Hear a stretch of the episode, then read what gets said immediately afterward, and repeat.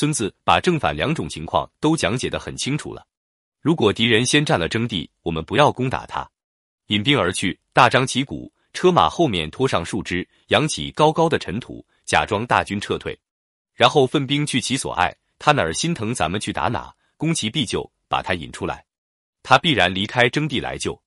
我们事先埋伏，他一出来，我们就把那地方占了，这就是争先之道。反过来，如果是我们先占了征地，敌人用上面说的办法来对付我们呢？我们首先选精锐固守征地，然后派精兵追击他，一路追击，一路设下埋伏。他若回师来战，我正好伏兵等着他，这就是全胜之道了。李世民破窦建德的虎牢关之战，就演绎了孙子的征地理论。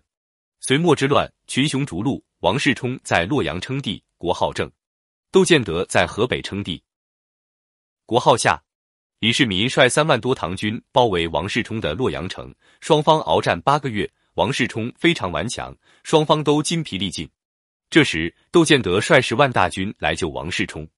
窦建德也是能征惯战的英雄豪杰，李世民若撤兵而去，另图再举，也没什么好说的。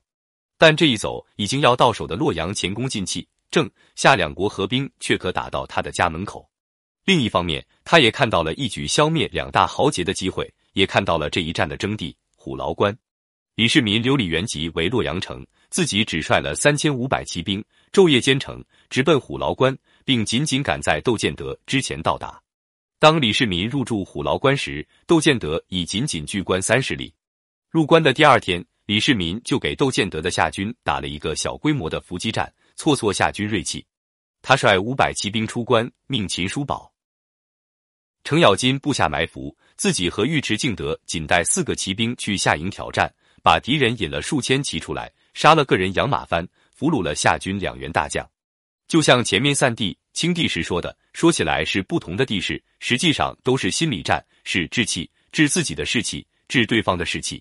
窦建德十万大军气势如虹而来，唐军三千五百人要灭掉对方，难免人人忐忑。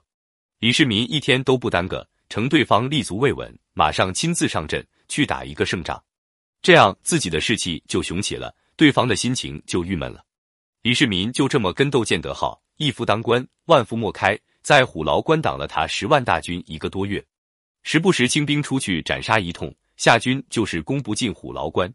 李世民广派斥候，抓住机会，又派骑兵一千人去劫了夏军粮道，缴获全部粮草辎重。粮草辎重一失，形势急转直下，夏军士气越来越低落。